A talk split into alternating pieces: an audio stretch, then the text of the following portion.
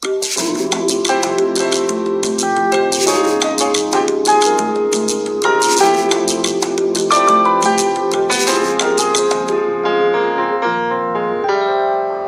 バチャンネル。こんばんは。こんばんは。12月11日、日曜日です。はい、たった今、クラブハウスの配信が終わったところですね。はい、お疲れ様でした。お疲れ様でした。今日のテーマは、ミッションでしたね。まあ、7つの習慣で言うと、いわゆるその第2の習慣ね。うん。終わりを思い描いてからうん。始めるっていうね。うん。の中の、まあ、非常にね、あの、うん重要な部分うんのミッションステートメントうん。というところが、今日のね、そうだねう。ん、テーマだったのかなっていうね。まあ、なかなかミッションっていうとね、あの、非常にね、うんこう重たく、確かにね、うん？重たく感じる。まあ、重たくね。ねうん。使命って言われたらさ、そうね。なかなかね、あうのん。君の使命は、君のミッションは、うん。いろんな任務みたいなね、うん感じでね、こう聞こえちゃうかもしれない。うん。まあ本当にね、あの単純にね、うん。あの、千人が言ってたけども、どう、どうしたいのか、自分がね、ね。どうありたいのか、うん。ということをね、そそれを自分の中でね、あの見える。うん。ようにするっていうのね、うん。そのために第一の習慣う。うがん。あるわけで、うん、そうね。ね、自分が選択するっていうね、うん。第一の習慣、うん。いわゆる主体的な、ね、一人であるね。これがあって初めてね、選択することができるんだっていうことを自覚した上で、うん。じゃあどれを選択したら自分が望むものになるのかなってことで、第二の習慣の終わりを思い描く。それを思い終わりを思い描くためには、ミッション。うん、自分にとってのど真ん中に置くね、うん原則は何ですかっていうところね、うん。これをこう明確化する。うん。ね。うん、ということかなと思います。まさにそうなんだよね。このどうしても終わりを思い描くことから始めるっていうことだけ考えるとさ、うん。えー、じゃあ、みんなに褒められて死にたいとかさ、うん。そういう風になっちゃうじゃん。うんそれって、結構他人軸っていうか、うんその、何かを成し遂げて偉い人になりたいとか、もちろんそれに対して自分で努力するっていうことはあるんだけど、どうしても他人の評価とかね、どうしようもない影響の輪から外れたことでの価値基準みたいになっちゃうから。うん。ではなくて自分で選択し、うん自分がやっていくことだよっていう。そうなんね。うん、だからどうあるか、何をなすかって私が言ってるのは、どうあるかっていうのは誰かに認められたあり方ではなくてうん、自分としてどうあるかなのよってとこでさ。そうなんだよね。だから、自分は何がしたい？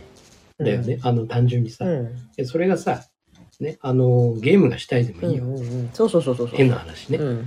もう、自分の欲望っていうかさ、うんうん、誰のため、うんぬん、その前うんに、自分はどうしたいうんうんただそれだけだよ。うん、例えば、一切仕事をせずに、一日中ゲームをしていたい。うん。だとしたら、そう。じゃあ、一日中ゲームをして過ごすために、でも生きていかなきゃならないから、どういうふうにお金を稼ぐ仕組みを作ろうかとかさ。そう。ね、もしかしたら e スポーツうん。でね、うん賞金を稼いで、ね、生涯ね、過ごしていくとうん。かさ、もしくは e スポーツのプロになってそうそう。指導していくような立場になるとかさ。これはずっと仕事がゲームだから、ずっとできるよっていうさ。うん、そのためにはまず e スポーツを始めなくちゃいけないとかさ。そう。そうすると、最優先事項は何ですか？うんっていう第三の習慣に入ってくるよね。うんそそこで、第二領域は何ですか、う。うん第一領域は何ですか？っていうところが区分けされてくるよね。そうだね。プロになるためには1日8時間以上ゲームをした方がいいっていう結論になったんだったら、それを捻出する時間を設けるとかうん、いう話だよね。そう。そういうふうにね、繋がってるね。うん。うん。だから本当に、あのーおそらく、この、いきなりミッションってうん。いくと、うん。重たく思ううん。けど、も、やっぱりその第一の習慣ね、うん。こう、自分が選択するっていうことを、あ知ることと、あとは、その関心の輪と影響の輪。ね。要は自分が変われば周りが変わるってうん。いうことをね、あのーしっかり自分の中でうん。自覚できたら、うん。そうすると、自分が変わればうん。周りが変わる。ってことは、周りは関係ないよね。うん。自分なんだよね、問題はね。というところをはっきりとうん。自分の中であって、うん。そして自分たちはうん。メガネをかけてるうん。だって、うん。ね。そのメガネは合ってるのかどうなのかうん。っていうところもね、意識しながら物事を見て、うんで、えー自分で、あのー選択がいっぱいあるんだと。うん。ものすごい無数にあるんだ。うん。自分のやりたいこと、うん。ね、自分の変えられること、うん。ね、それいっぱいあるんだ。いうところを見えて初めて、うん。さあ、君のゴールは、うん。自分のゴールは何ですか？っていうね。うん。で、君の真ん中は何ですか、うん。ね、大人になったらいろんなことあるよねって。うん。仕事もある、家族もある、友達もある、うん。いっぱいあるよねって。それぞれの自分のね、うん。全部同じような接し方じゃないよね、おそらく。それぞれの接し方ってあるよね。うん。やはりそこに対しての接し方は違えども、うん。自分が一番ど真ん中で、うん。ね、何を大切にしていくことなのか、まあ、それがね、貢献だったりさ、うん。そうそう。ね、あの、あの、いっぱいあるね。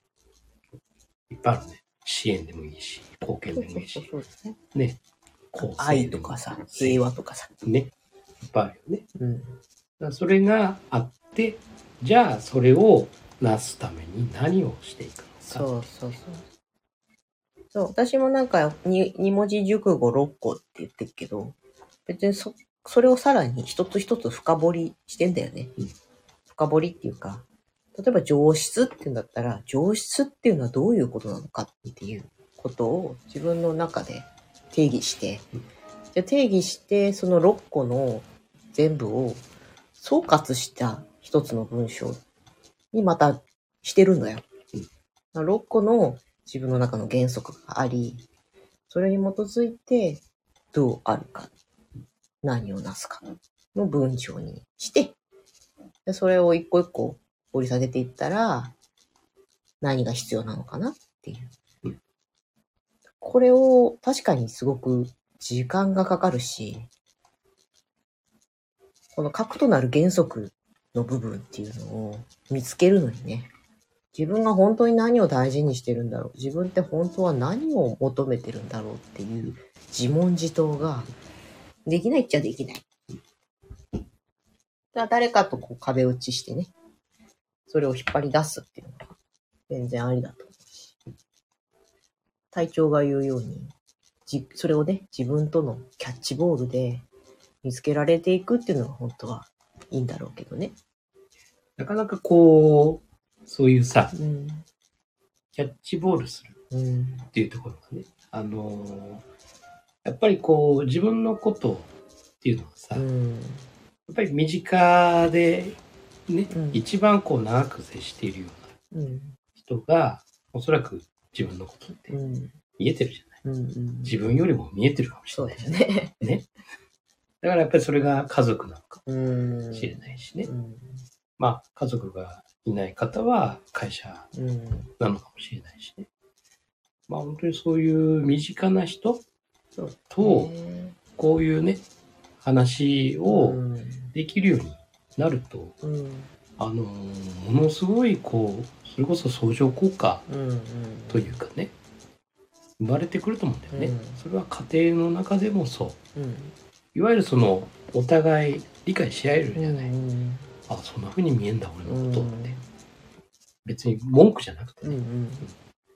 で、それをちゃんと受け止めるっていうね、ことをこうしていくと、自分のこともわかるし、ああ、この、例えば奥さんかもしれないけど、うん。奥さんもこう見てくれてんだなって、うん。そうかっていうね。まあいろんなものが見えてきたりするじゃん、相手のこともね。うん。そうすると何か関係というところもさ、うん変わってくると思うんだよね。うん。あこの人に言うと自分のこともわかるし、うんえーこの相手のこともわかる。うんまあ、これが会社のね、まあ、それが上司でもうん部下でもいいんだけどさ、そういう相手というのがそれぞれにあると、うん。ものすごくそこの人間関係っていうのがうん。良くなっていくんじゃないのかなって。う。うんん。だから、いろんな人と、まあ、そのあんまり、こう、うん。そんな頻繁にうん。会う人じゃない人と壁打ちするのはもちろんいいんだけど、うん。そこでもちろんね、自分で気づくものもあるとう思うよ。ん。あると思うんだけども、これ習慣だから、うん。基本的にね、うん。習慣づけするには、やっぱり身近な、そうだうね。ん、人とう、ん。俺はどんどんどんどん、やっぱやってほしいし、結局7つの習慣っていうのは人間関係だから全てが。うん別にね、巨額の富を得るためとかそうなんだよそういうもんじゃないんだよねね。。そうなのさ。うんそうそうそうそ人間関係なの。うん良い人間関係を作るってう。いうさ、うん。ところなんですよ、これ。そうなんだよね。本当に7つの習慣は社会にいること前提だから。うん。一人で山にこもって一生を終える人にはいらない。いらない。そうそうそうそう。まあ、人間関係に悩んでる人っていうのがほとんどだよね。うん悩んでなくても人間関係に作用されてるうん人っていうのがほとんどだから、うんよ、良いことも悪いこと。うんシナジーを作るのもか、その作用だしさ。うんだけど、第三領域、第四領域に振り回されるとかっていうのもうん、作用だしね。そうなんうんはい、他人から見た自分っていうのももちろんね、うん。大事だと思うのよ。うん。あなた実はこういうことの方が好きなんじゃないですかっていうのをね、誰かに引っ張り出してもらうってすごくいいんだけど、うんうーん間違えそうなのが、他人の意見に左右されうんるっていうこととは違うんだよね。うんえ他人の意見を受け止めて、あなるほど、そういう考えもあるんだ。と言って自己を変えるっていうのは、自分の、なんていうの、自分から発したもの、自分軸。そう、影響の輪の中ね。そう。でも、あの人がこう言ったからこうなんだ、こうしよっとって。うんそれは違うんだよね。うんそうそうそう。そこのべび微妙な違いを腹落ちしてないと、あなたってこういう人じゃないですかって言われたら、なるほど、そうか。じゃあ、そうなんだ。この人が言うんだから間違いないだろう。じゃあ、そうしましょうみたいになっちゃって、それは結局うまくいかない。まあ、いわゆる依存、依存なんだよね、うんそれはね。まだまだ依存のね、うん。いわゆるその人間の成長過程の中のね、やっうん。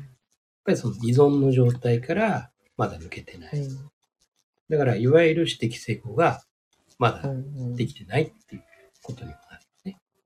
そうだねうん。ミッション、ミッションステートメントっていう言葉ではなく、本当にさっき言ってたけどさ、うん欲望、うんとかね、うんをまず言葉にしてみようよ。うん。本当にね、あの、仕事しないでゆっくり過ごすとかね。うんうんうんうん例えばだよ。で、長生きする。うん。そうそうそう、それでいいと思う。ね、うんそうそう。要は、俺それなりたいからうんっていうさ。じゃあそのためにうん。何がするんだろうなとかさ、どうしたらそういうふうになるんだろうな、うんみたいなね。それが、例えば60歳までにそうなるとかってさ、うん。決めれば、うん。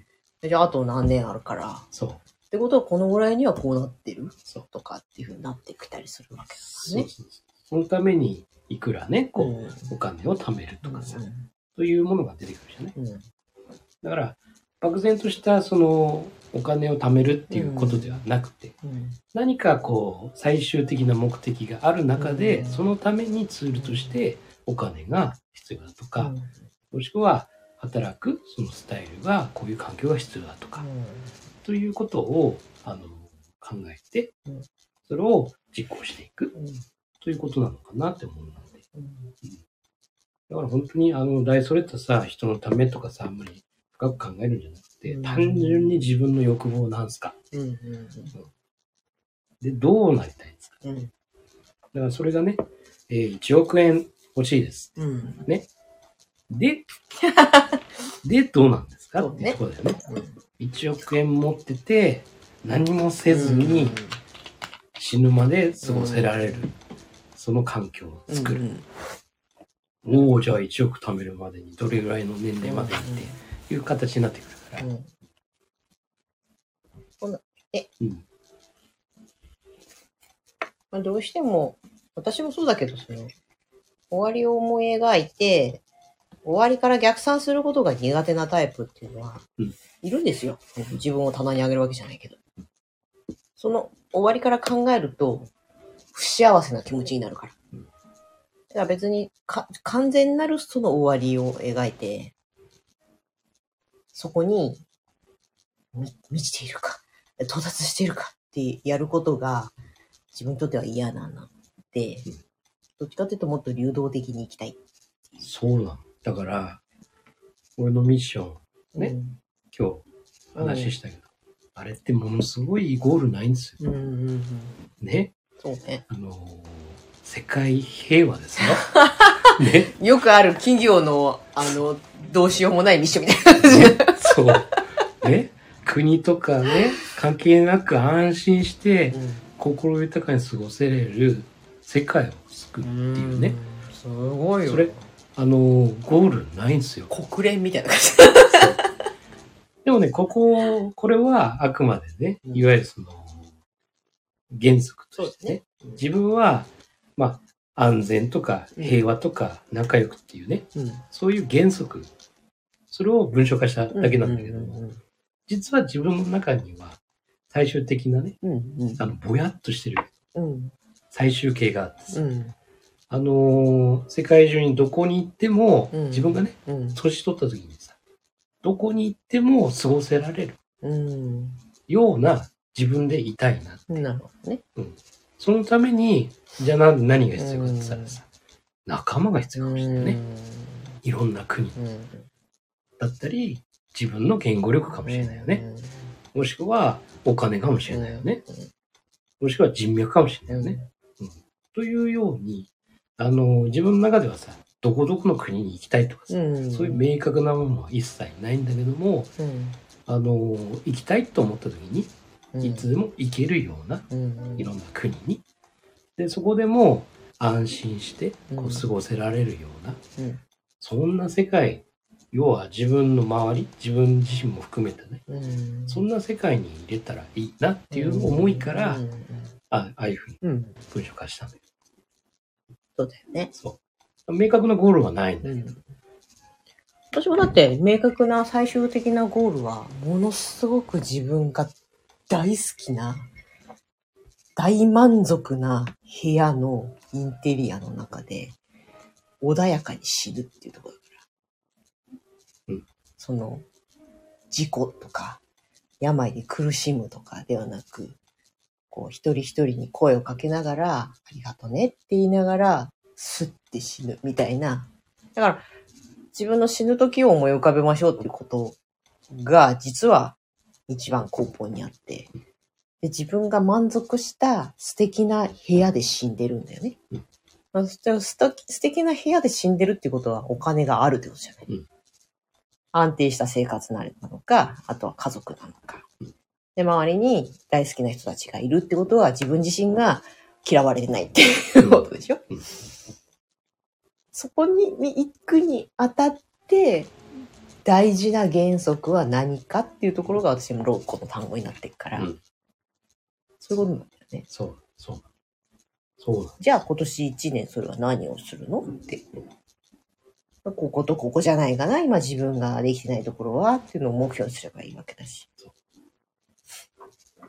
そういうことです。そねそう。皆さんのおかげでいい人生だった。ありがとう、さようならって言って死にたいんですよ。う。そうそうそうそうそう。そうなんです。うん。結局ね。うん。ねいやー、惜しい人を亡くしたね。でも、満足だったろうねって言われていたい。うん。孫なのか、ひ孫なのか。ね。いや、あの人は幸せだったわーってね言われりたいるようなね。ことやったしさーって。結局あの人どこで死んだのって。どの、どこの国であ、あ死んだのなたね、あなたの場合ね。そうそうそううんそうう。んとかね。うんうん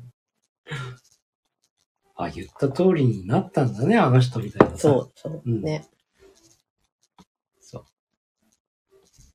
それがね、やっぱりこのぐらいの年になるとさ、うんそういうことも冷静に考えられるじゃない？うんこれ20代とかにさ、あなた死ぬ時どう死にたいですかっていうような、逆にね、今から死ぬこと考えなきゃならないのかっていうような、ところは酷だと思うんだよね、逆に。そうだね。あのー、酷だと思う。あの、うん死ぬことは考えてなかった。うん。出会いよね。うん。考えてなかった。単純にね、あのー、好きな時に好きな場所に入れるっていうことはずっと思ってた。うん。だから、冬が寒いからさ、うん。。ね、あったかいところ、冬はうん。渡り鳥のように。それは今でも思ってるんだけどさうん。ね、雪かきとかするぐらいの時間があるならば、離れた暖かいところでうん仕事した方がうん。より効率的なんじゃないかとかさ、うん思ったりもするんだよね。うんうん。正直言うと。確かにね。そう。ね、あの、エネルギー的にもうん。そうだし、うん。逆に夏になればさ、うん。こっち涼しい方に来ると、エネルギーの消費もそうだし、うん自分も過ごしやすい。たら生産性が上がるとかうん。ね。うん、それはやっぱりあるんだよね。だからこそ、いろんなね、うん。地域に行けるように、うん。やっぱり行くにはお金がかかるから、うん。もしくは行くって言っても、身寄りが何もなければ不安じゃないですか。うん知らない国とかね。そこにね、やっぱり知り合いが、うん。それも国籍が違う知り合いとかね、うん。いれば、やーってね、うん。多少言葉が通じなくてもね、うん。その、そこの信頼関係ができてれば、安心していけるっていうね。そうだね。そうそう。まあそんなこんなでミッションの話でしたけども。うん。あと自分の欲望を出してみようか。そうなの。何やりたいか。そう。何が楽しい？うん。そうそうそう。うん何が一番自分やってて嬉しいか、楽しいか、楽なの。楽なのか。そう。だからね、楽しいっていう字。そうね。おー楽でもありうんね？ウキウキワクワクする楽しいでもありさ。これ、すごいよ。ね。うん。そっから考えていいと思うんだよな。来年の流行語大賞。この楽っていう字。おうあ、違う。なんか漢字か。あ、一文字のやつね。そうそうそうそう。楽でいこう、楽。楽。そう。楽しい。楽。ね。何になんだろうね、今年ね。ほら、来年か。ほら、楽しく、自分が楽しくなればうん楽なんだよね。そうなんだよ、結局。勉強だってさ、うん。楽しくなりゃ楽だよね。そう仕事もね、楽しかったら別に苦じゃないから。そう。楽なんだよ。うん。だから楽しいもの、何ですかうん。それはみんなそれぞれ違うと思うから、うん。自分の楽しいもの。ね。そう。それは何ですか？うん。わかんない人はまずそこから。そはい。39度に変更されたところで、今日はそんな感じかな？はい。はい。じゃあ今日はこの辺で終わりますか。では。はい。未来のあなたを作るのは、今の思考と行動です。今夜もありがとうございました。おやすみなさい。